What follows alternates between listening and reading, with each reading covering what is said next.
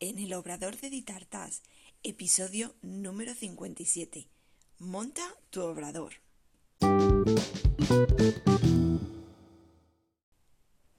Hola, ¿qué tal? Bienvenida al podcast en el Obrador de Ditartas, donde hablaremos de repostería y conoceremos el día a día de un obrador.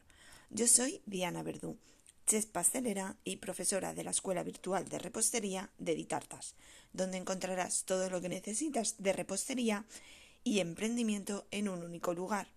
Cursos en vídeo, PDFs, descargables, descuentos, mentoría grupal y realizamos clases en directo todos los meses. Visítanos en ditartas.com. Y bueno, hoy os traigo un capítulo que va a ser una pequeña pildorita de lo que mañana martes 15 de junio será el webinar gratuito que voy a impartir.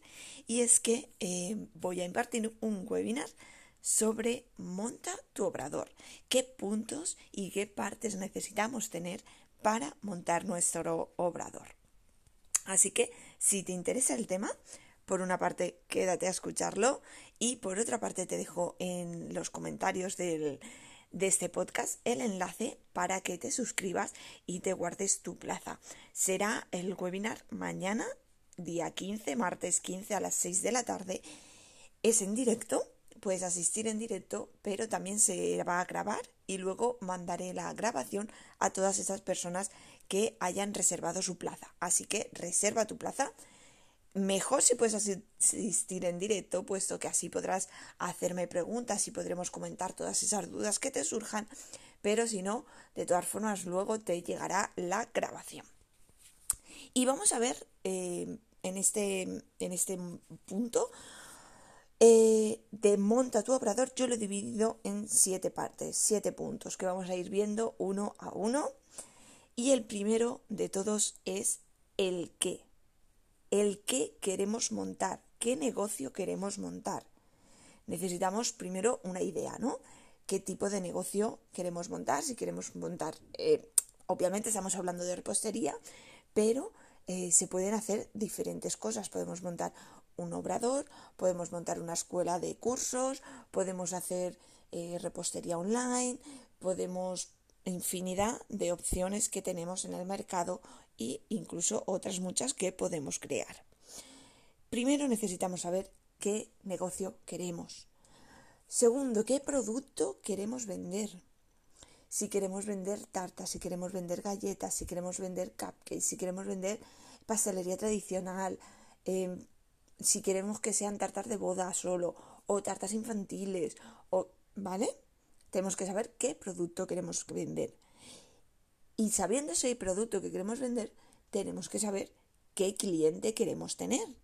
Porque obviamente no es lo mismo una chica de 20 años que se va a casar, que busca una tarta de boda, que una mujer de 50 años con tres niños en edad escolar. Obviamente, ni van a querer el mismo producto, ni tú le tienes que hablar igual, porque es un cliente totalmente diferente. Entonces, en este primer punto de el qué, tenemos que saber qué tipo de negocio queremos, qué producto queremos y qué cliente queremos. Y todo eso, ¿cómo lo aterrizamos a la tierra? Pues tendremos que hacer un plan de negocios, tendremos que hacer un DAFO para conocernos, tendremos que hacer también una ficha de nuestro cliente ideal y en estas fichas tenemos que especificar todos y cada uno de estos puntos. En el segundo punto de monta tu obrador tenemos que ver el cómo. Cómo vamos a materializar toda esta idea que hemos visto en este primer punto, toda esta información, cómo lo vamos a materializar. En función de nuestro producto, vamos a necesitar un local o una infraestructura, eh, siempre siguiendo unos registros sanitarios y unas em, pautas que nos da el Real Decreto, necesitaremos un local, un local con un obrador. Y ese obrador pues tiene que tener paredes que sean lavables, tiene que tener un grifo que sea activado con pie o con codo, pues ciertas normas que tiene que cumplir ese obrador para poder eh, elaborar lo que es pastelería. Materiales y herramientas. Obviamente, eh, aquí va a ir en función de lo que queramos y de lo que podamos. Por supuesto que todas queremos tener el obrador más bonito, más grande, más maravilloso y más equipado del mundo, pero vamos a ser realistas. Vamos a hacer, digamos, lo que, que siempre se dice en, marketing, el, el producto mínimo viable. Si puedes permitírtelo, adelante, pero si no, vamos a lo mínimo. Mínimo, ¿qué necesitamos? Pues necesitamos una mesa de trabajo. Obviamente tenemos que apoyarnos en algún lado para trabajar. Esa mesa tiene que ser de acero inoxidable. La podemos comprar nueva, la podemos comprar de segunda mano. Una mesa. Necesitamos un horno. Igual, pues mira, ojalá tengamos ahí un horno industrial súper grande para meter de todo. Siempre y cuando vayamos a meter de todo. Pero vamos a producto mínimo viable. A ver, ¿a qué horno me puedo comprar que más o menos me apañe, pero que tampoco se nos quede corto a los dos días. ¿Vale? Esto es mirar, hay infinidad de proveedores y buscar un horno que se adapte a nuestras necesidades. Una batidora. Pues posiblemente batidora no tengas que comprar, porque si ya estás elaborando pasteles, tienes una batidora. Así que la batidora que tienes en tu casa, te la coges y te la llevas al obrador. Punto que más adelante, cuando suba la producción y tal, necesites una batidora más grande, pues sí, o necesites dos batidoras, pues sí, no te lo voy a negar, pero vamos a empezar. Vamos a empezar, no vamos, no queramos poner el tejado sin poner las paredes. Vamos a lo mínimo viable y de ahí tiramos. ¿Qué más necesitamos? Obviamente un fregadero, un fregadero con un grifo para poder fregar y limpiar. ¿Qué más necesitamos? Obviamente herramientas, espátulas, lenguas, cuencos, ¿vale? Todo eso se entiende, pero lo mismo, si estás en casa, posiblemente muchos de esos tengas. Y también, digamos que esta va a ser una partida bastante económica, o sea, no es donde más vamos a, a invertir. Preferiblemente, pues eh, se invierte mejor en un horno que la idea es que nos dure más tiempo. Pues eso, necesitamos, hemos dicho el local, la infraestructura, materiales y herramientas. ¿Qué más necesitamos? Las licencias. ¿Qué licencias? Pues mira, eh, obviamente el local que tú adquieras, si es tuyo de propiedad, perfecto. Si no, tendrás que alquilarlo. Necesitarás también alquilar ese local. Si haces reforma, si haces obra, necesitarás una memoria técnica de esa obra. Eso sí o sí te lo tiene que hacer un arquitecto. ¿vale? Si tienes algún conocido familiar que es arquitecto, pues perfecto. Si no, ahí tenemos que ir a morir a un profesional. Y te tiene que hacer también una memoria técnica de lo que es la empresa. El mismo arquitecto será el que se encargue, bueno, en mi caso eh, fue el mismo el que se encargó de presentar toda la documentación en el ayuntamiento para conseguir la licencia de apertura. ¿vale? Es la primera licencia que vamos a necesitar, es una licencia de apertura. Pero necesitamos esas memorias técnicas que las hará el arquitecto. ¿Qué más cosas necesitamos? Darnos de alta de autónomo o eh, si decidimos montar empresa SA, SL, pues eh, dar de alta la empresa. Si no, darnos de alta de autónomo, darnos de alta en Hacienda para poder eh, facturar y darnos de alta en sanidad para el registro sanitario. Esto, si vamos a tener una asesoría, que es la que nos lleve todo el tema legal de presentar impuestos y tal, la misma asesoría te lo puede gestionar. Y en global, esto es lo que necesitamos, lo basiquito, para empezar a arrancar. Perfecto. Ahora, un punto importante, que va a ser el tercer punto, es el APPCC ya he hablado en otros capítulos y es el análisis de peligros de puntos de control crítico. ¿Y esto qué es? Pues esto es un tochaco de documentos, para decirlo así a lo, fuerte.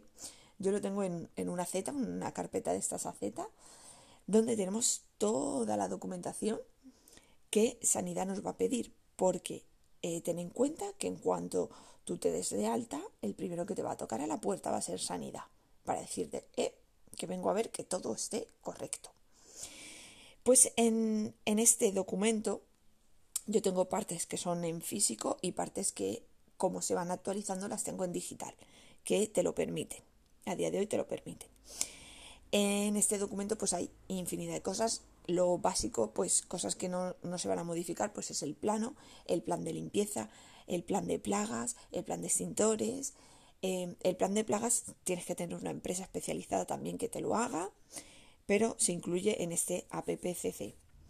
Tienes que tener el control de temperaturas, control de compras, de proveedores, de mm, todas las recetas, de los aditivos, el etiquetado, trazabilidad. Ahí os lo dejo, un pedazo de documento que tenemos que tenerlo todo bien explicado, todo al día y, em, bueno, con una, unas, unos parámetros que te exige sanidad, tenerlo. Y esto será eh, siempre que venga sanidad, va a venir mínimo una vez al año a hacerte la inspección. Normalmente cuando abres te hace la inspección de cuando abres y luego la que te toque por el orden que lleven al año. Normalmente cuando abres suelen ser dos. Y si no, pues normalmente una mínimo al año te cae. Y te comprueba que lleves al día todos estos documentos. Bueno, ya tenemos toda la documentación, lo tenemos todo perfecto. Vamos al punto cuarto. El punto cuarto y importante nivel máximo son los precios, cómo poner precio a nuestros productos. Si recordáis en el primer punto hemos hablado de qué eh, producto queremos vender. En ese producto que queremos vender tendremos que hacer una carta de nuestros productos, carta de sabores, carta de productos que vamos a ofrecer al cliente. Todos esos productos los tenemos que tener em, escandalizados. Son escandallos que se hacen de cada producto, de cada elaboración, con todos los precios. Importante, a la hora de poner precios tenemos que tener en cuenta nuestro sueldo, porque eh, obviamente esto es una empresa, nosotros estamos aquí para trabajar, para ganar dinero, no somos una ONG. Tenemos que tener nuestro sueldo, tenemos que tener calculado nuestro precio hora para luego imputarlo en cada una de las recetas. Tenemos que tener controlado todos los costes fijos, todos los costes variables y tenemos que tener eh, una forma de realizar presupuestos de una forma fácil y rápida para los clientes. Todo esto lo veremos en el punto 4, que es súper, súper importante tener controlados todos nuestros costes porque es lo que nos eh, permitirá avanzar, crecer y mejorar. Pasamos al punto quinto. El punto quinto es la comunicación. Tenemos que eh, saber cómo vamos a llegar a ese cliente. Lo importante de todo aquí, primero, va a ser hacer una planificación de procesos. ¿Qué es una planificación de procesos? Pues obviamente es otro archivito que vamos a tener en el que vamos a tener por escrito qué es lo que vamos a hacer en cada uno de los casos. Por ejemplo, si nos van a pedir un presupuesto, pues eh, por dónde lo van a hacer, por dónde vamos a tener ese contacto con el cliente, si va a ser por email, si va a ser por WhatsApp, si va a ser por una página web, si vamos a tener un formulario. Tenemos que tenerlo todo especificado. Cuando recibamos esa información, ¿cómo vamos a proceder? ¿Le vamos a hacer un documento? ¿Le vamos a contestar con un mensaje de texto? Todo bien especificado cada uno de los procesos tendremos que tener esos formularios en los que pidamos los datos. Tenemos que tener puesto, eh, yo aconsejo si queréis trabajar con WhatsApp, que sea WhatsApp Business.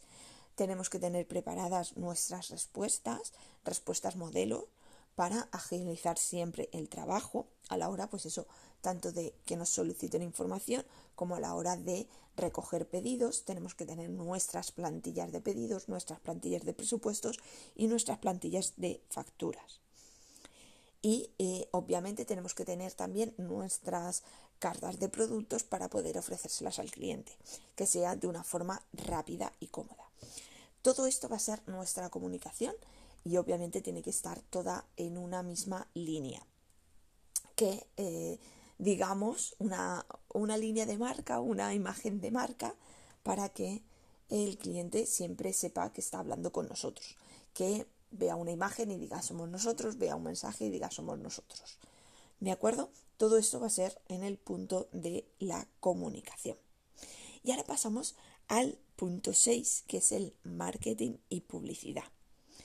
Este punto es muy importante puesto que, vale, yo abro mi obrador, yo tengo preparado todo, ya sé cómo voy a hablar con el cliente, tengo todos mis precios, tengo, lo tengo todo. Los clientes no te van a caer del cielo. Tú no vas a abrir la puerta y de repente vas a tener una cola de clientes que te vayan a querer comprar. Lo siento, pero esto no funciona así. Y porque cuelgues una foto en tu Instagram, en tu Facebook, no te van a llover los clientes. Lo siento, pero no funciona así. Tienes que moverte, tienes que hacer publicidad, tienes que hacer marketing, tienes que hacer eventos y tienes que hacer un montón de cosas. Así que esta parte de marketing y publicidad, igualmente hay que estudiarla. Hay que estudiarla y saber qué se va a hacer. Si vas a hacer publicidad offline, o sea, eh, buzoneo, papeles, si vamos a pegar carteles, si vamos a ir a la puerta de los colegios, si vamos a dejar tarjetas, si vamos a hacer publicidad local en prensa o en televisión o en radio.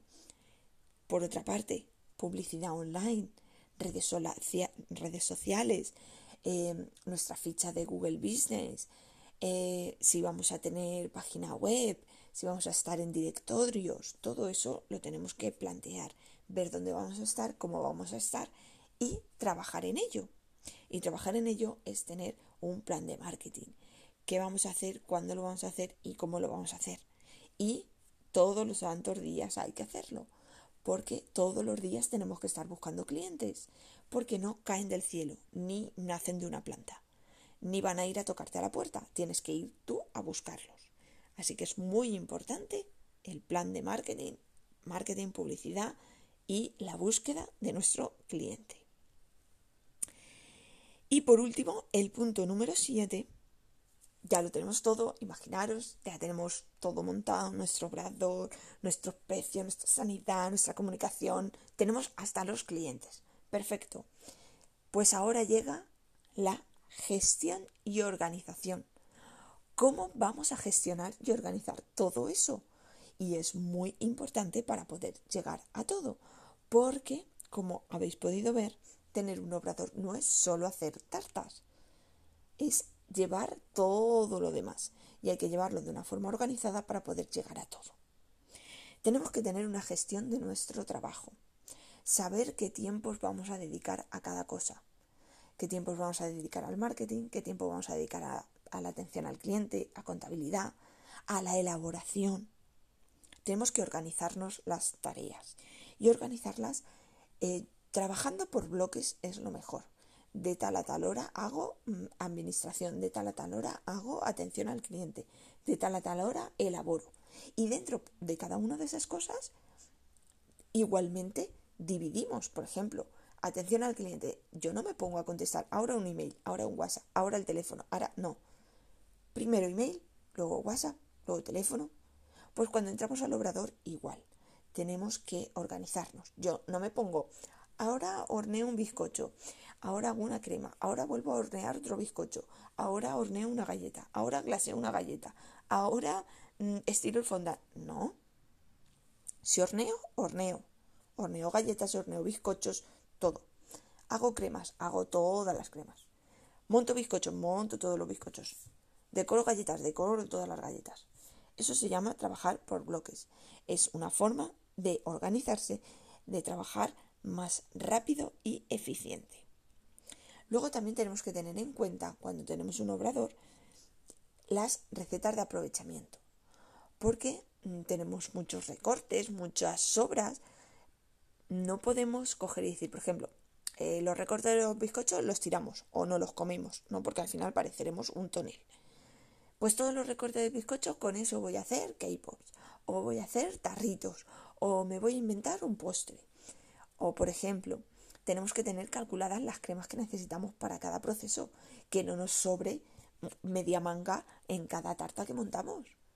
Y si nos sobra esa manga, que sepamos qué uso le vamos a dar. Pues monto un tarrito, pues monto un postre, pues monto cualquier cosa, que no vaya a la basura, que no tengamos excesos eh, de, de sobras, ¿vale? Que todas esas sobras las podamos aprovechar. Y importante también en esta gestión y organización siempre es guardar un poquito para formación, porque siempre nos tenemos que formar, tanto en repostería, en nuevas técnicas, nuevas recetas, eh, aprender gestión, organización, como en empresa. Llevamos una empresa, va a ser nuestra empresa y posiblemente no sepamos de todo. Tendremos que aprender de marketing y saldrán cosas nuevas y tendremos que aprender de empresa y tendremos que aprender nuevas cosas. Tenemos que estar en continua formación.